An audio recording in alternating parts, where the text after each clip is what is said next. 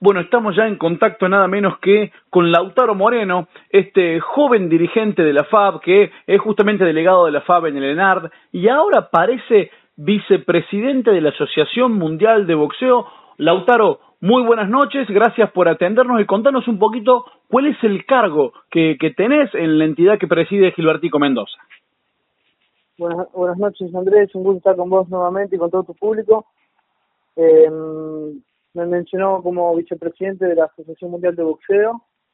Eh, para mí particularmente el cargo lo de menos, obviamente la jerarquía de, la institución y me crié mirando boxeo, mi, mi, mi padre también, eh, sabemos la importancia del organismo, las grandes figuras, estrellas que han pasado por aquí y también aquellos grandes dirigentes. Eh, el cargo es vicepresidente sí, de la Asociación Mundial de Boxeo integro oficialmente los equipos de trabajo de Gilberto Jesús Mendoza.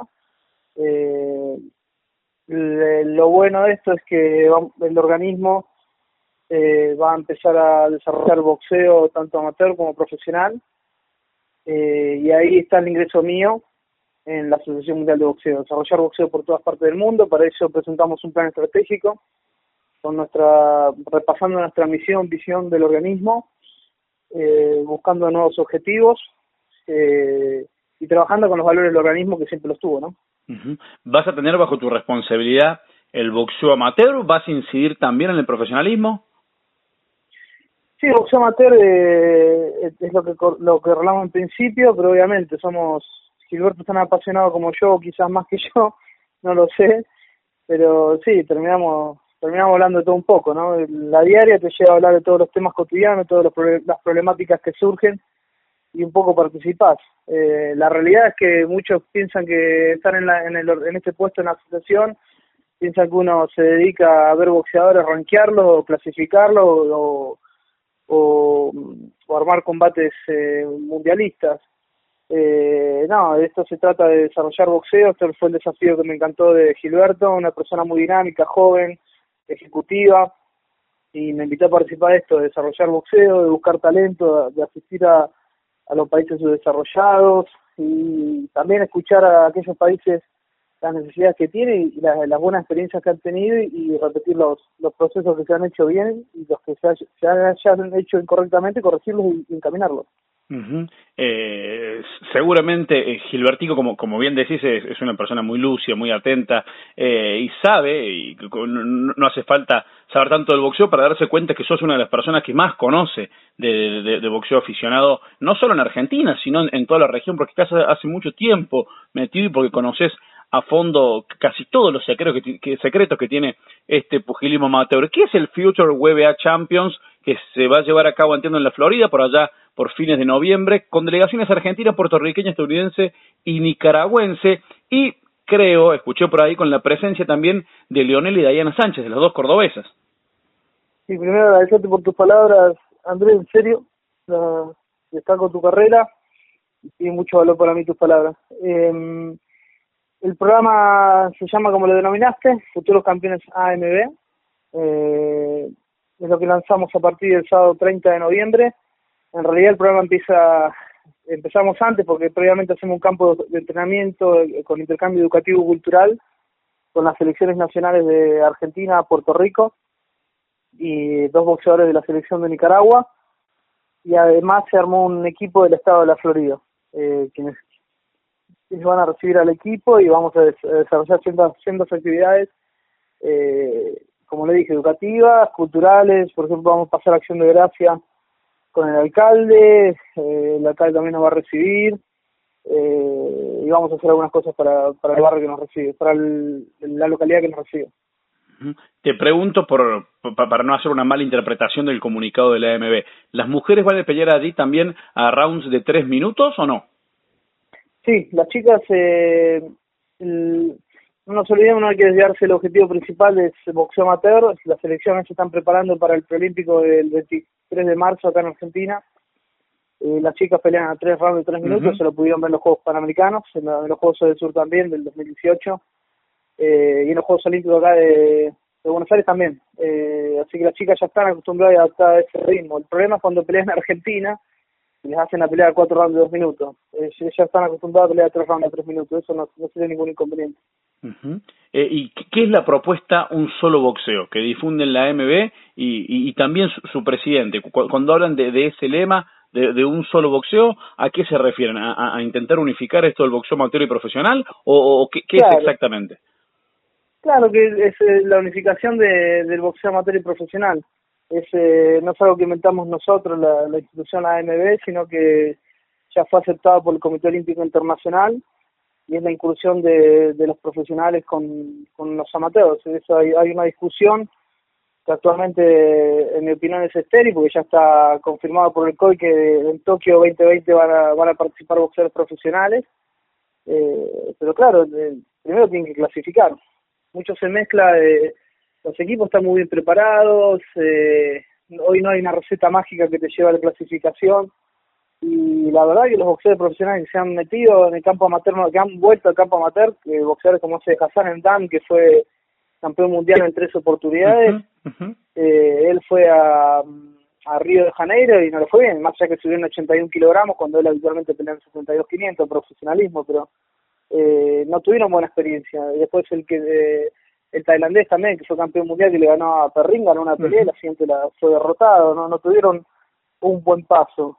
Y después es difícil para el boxeador profesional acostumbrado a pelear a 12 asaltos, hablo de las figuras, las estrellas, adaptarse a un ritmo tan intenso de tres en tres minutos, con chicos que, que son muchísimo más jóvenes, con mucha experiencia, es, es difícil. La verdad que es un desafío, creo que es más difícil adaptarse de, salir de los 12 rounds a pelear a 3 que, que de ir de 3 a pelear a 6 o 8 de esos saltos. si, si te preguntaron por tu propuesta para, para salvar, mejorar, reencauzar, llamémosle como, como, más te guste, al boxeo amateur, ¿cuál sería? Digo, si viniera Gilbertico y te dijera, bueno, Lautaro, eh, quiero que la AMB se meta de lleno. En el amateurismo está claro que la AMB y, por ejemplo, el Consejo Mundial de Boxeo tienen concepciones absolutamente opuestas del boxeo amateur. Eh, uno entiende, o al menos ve de afuera, que ambas entidades están disputando aquel vacío que deja AIBA sancionada, pero el Consejo Mundial de Boxeo sostiene cosas que la AMB eh, hace exactamente lo opuesto y cada uno tendrá sus motivos para hacerlo y demás. Digo, si te preguntaran a vos por, dónde hay que encararlo, ¿qué, ¿qué podrías decirle en base a toda tu experiencia? Mira, eh, tuvimos personalmente tres reuniones cara a cara. Supuestamente nos íbamos a juntar a desayunar, arrancamos a las ocho y eran las doce y media y se tenía que ir y no se iba. Después nos juntamos una tarde, lo mismo, y hablamos todos los días y no terminamos nunca.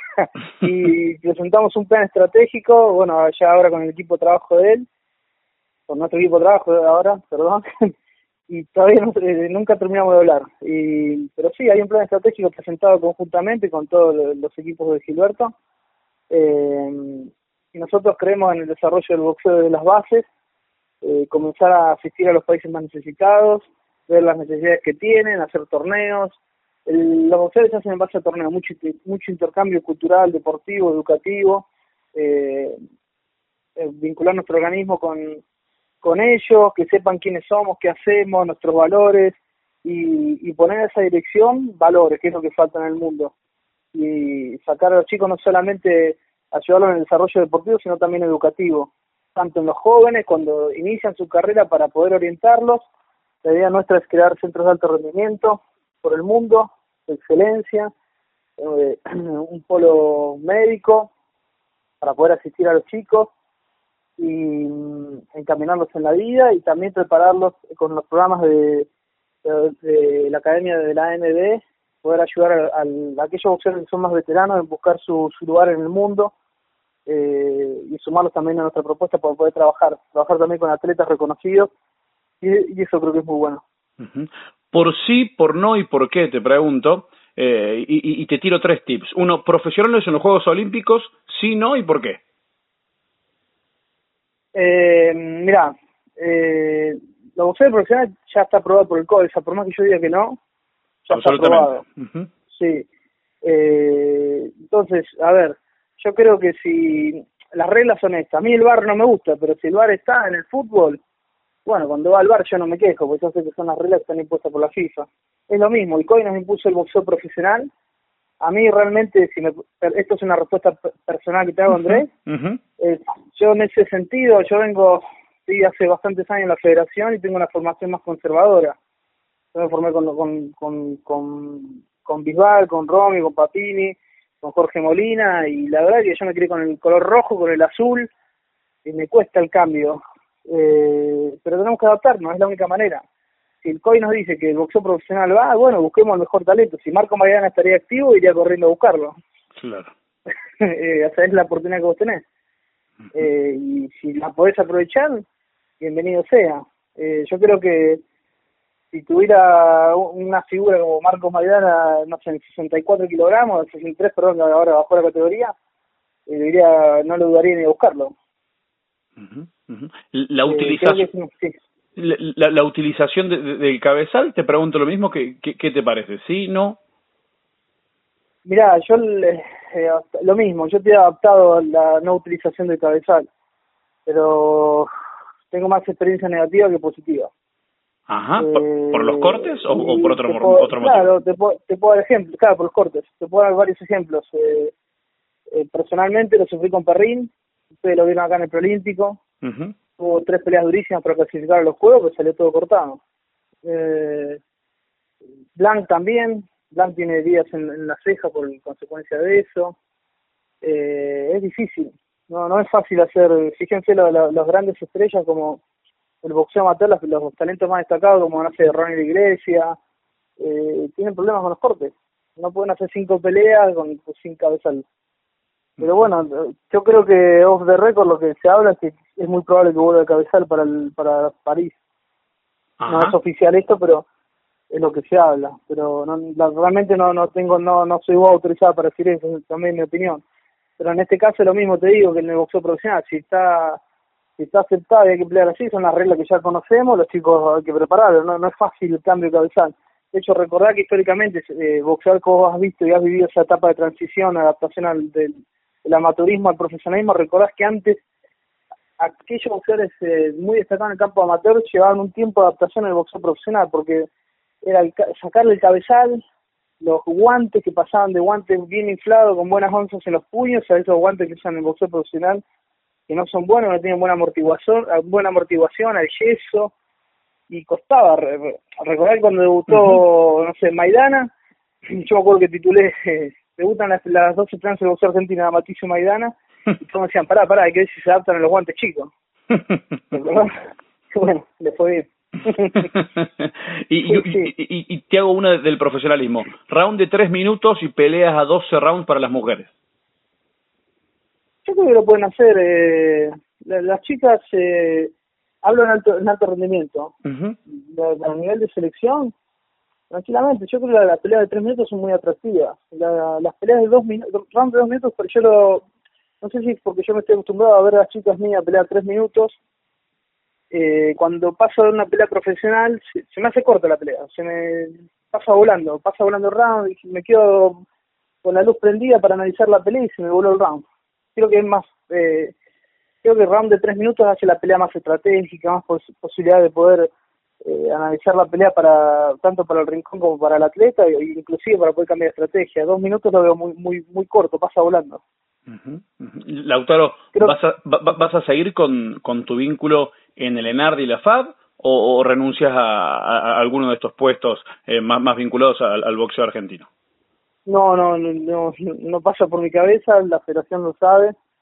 Eh, yo, mi corazón está con el equipo, con la selección nacional hablo, eh, no, vamos a seguir, vamos a seguir. No, no, no, hay que seguir con eso, que eh, de hecho presentamos ahora el plan estratégico eh, para, para Tokio 2020, estamos con el programa Dakar 2022, estamos trabajando con los chicos, hay varios chicos de Córdoba ahí, eh, así que no, no, no, eh, mi fin es seguir, de hecho creo que eh, lo que sostengo es que con este apoyo que tenemos ahora de la asociación, eh, podemos acompañar aún más el desarrollo de los chicos y eso creo que es muy importante.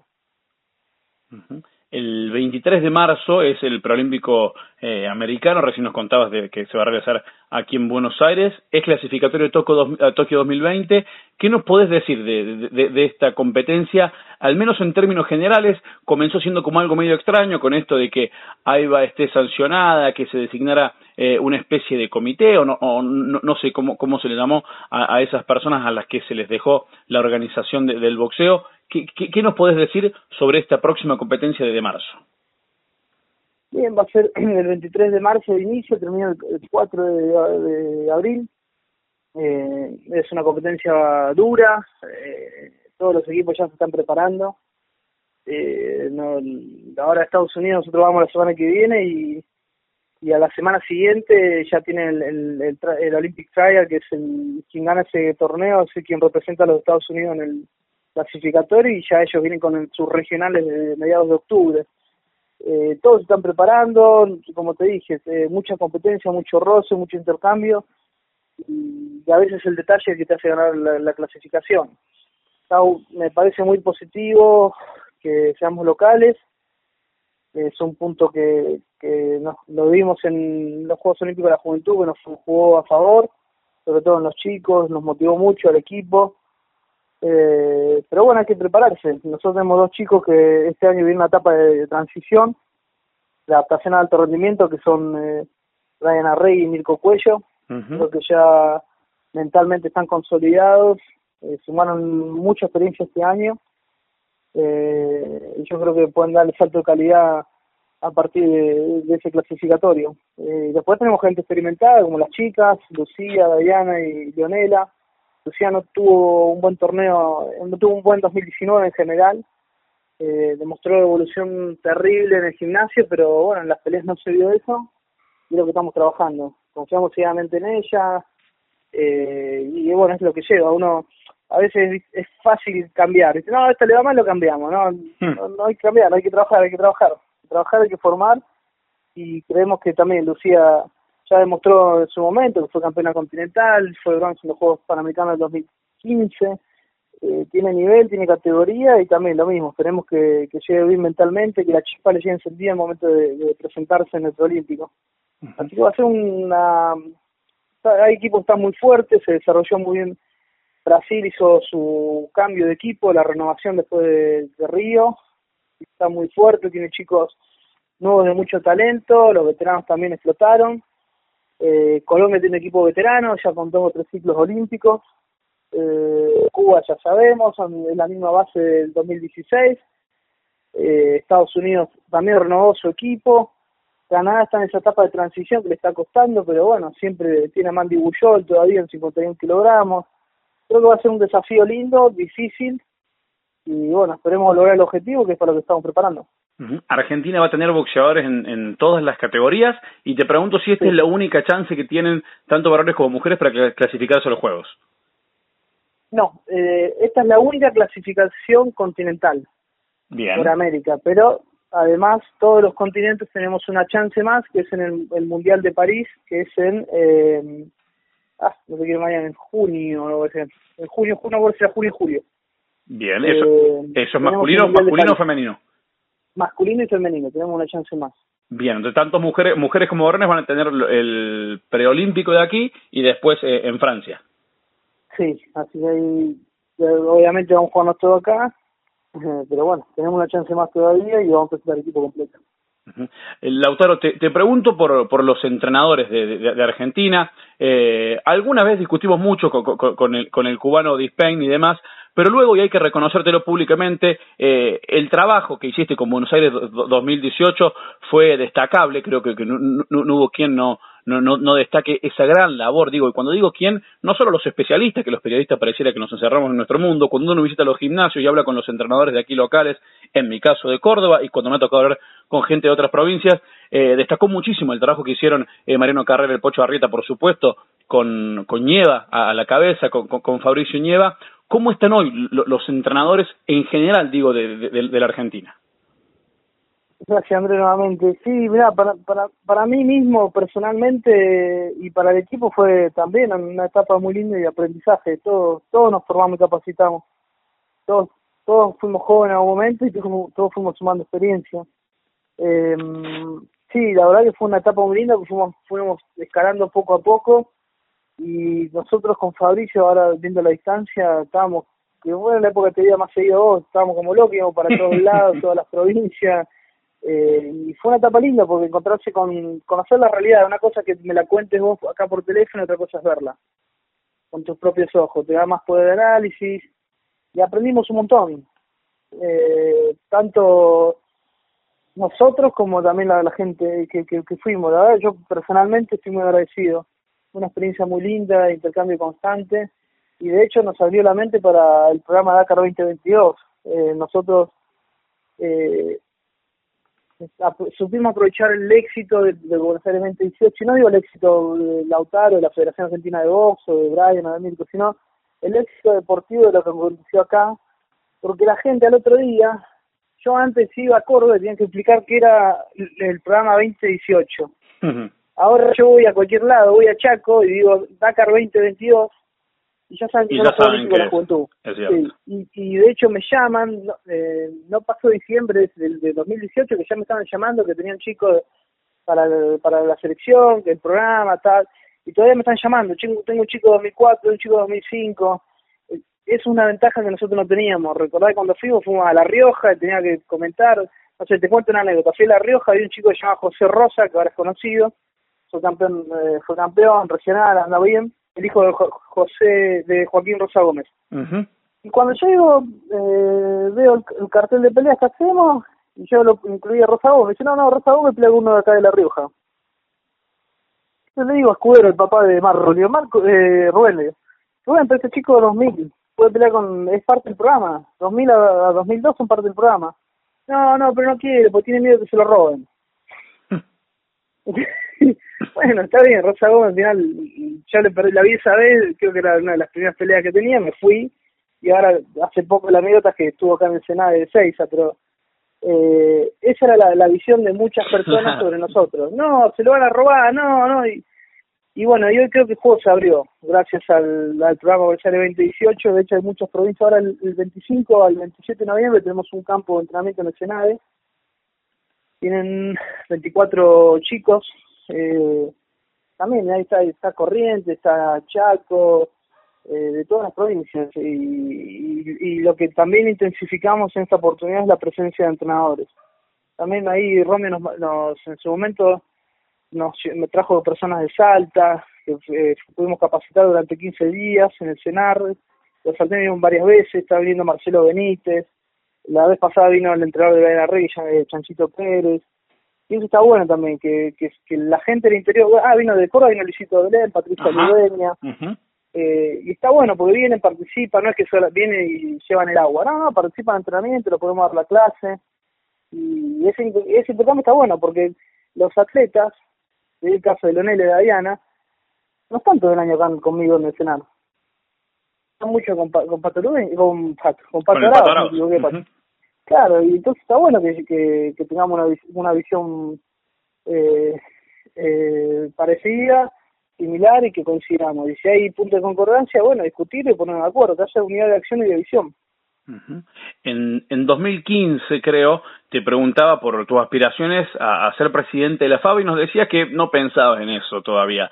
¿Hoy te ocurre lo mismo? Eh, ¿Crees que no es el momento? ¿No te seduce? ¿Pensás que no se puede hacer demasiado? ¿Qué, qué, te pasa cuando, cuando, te pregunto por, ese hipotético objetivo o, quizás sea algo que, que solo ronda por, por mi cabeza o por la cabeza de, los periodistas? No, eh, yo soy parte de un equipo de trabajo. Yo estoy con Molina, con Jorge Molina, con Osvaldo Vival, con Hugo Rodríguez Papini, con Luis Romeo y acompaño el grupo de la mejor manera posible. De hecho, esto se lo dije inclusive la semana pasada a Romeo.